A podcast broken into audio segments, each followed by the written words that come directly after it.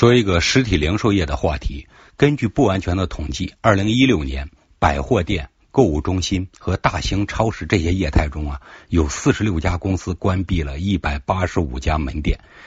实体零售业之所以遇到了困难，无论是业内还是业外，大家首先就把矛头对准了电商分流的影响。其实呢，电商跟实体零售啊，并不完全是一种此消彼长的关系。就像一位电商巨头说的：“不是电商冲击了实体店。”而是很多实体店本身就不行了。从零售企业自身经营来说呢，不高的运行效率、粗放的发展方式和经营模式，这是造成企业陷入困境的一个重要原因。当然了，成本的提升也是造成零售业困难的原因之一。最近呢，全国人大代表、杭州娃哈哈集团董事长宗庆后在谈到房价的问题时，他说道：“高房价会影响到各行各业的发展。”商业地产的租金高了，零售业也活不下去。其实呢，这句话点中了实体零售业盈利模式的一个最大的软肋，就是靠这种引场店进店和出租柜台的二房东的模式呢，确实是难以为继了。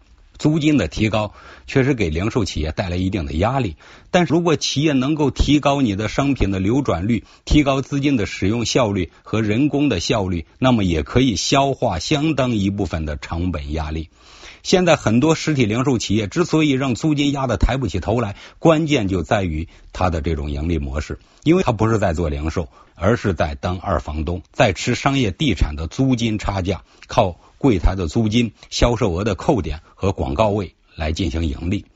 在客流比较充裕、商业地产租金差价比较可观的情况下，那么这种模式呢还可以延续下去。但是呢，现在商业地产的租金不断的上涨，电商呢又确实分流了相当一部分的消费。你想把租金给涨上去，你想把租金上涨的这种压力给传导下去，要提高柜台租金的价格，那么人家也不会接受。那么这种模式你就很难维持。同时呢，在这种盈利模式下，商业企业要想转型升级也是十分困难的。像 O2O 模式成为很多实体零售企业转型升级的重要选择，但是在这种模式下，商品和经营都不完全掌握在自己的手里，那么线上线下的融合就很困难。实体零售业要走出困境，回归商业本质是一个重要的前提。前不久啊，国务院办公厅关于推动实体零售创新转型的意见中明确提出了，要鼓励企业加快商业模式的创新，要强化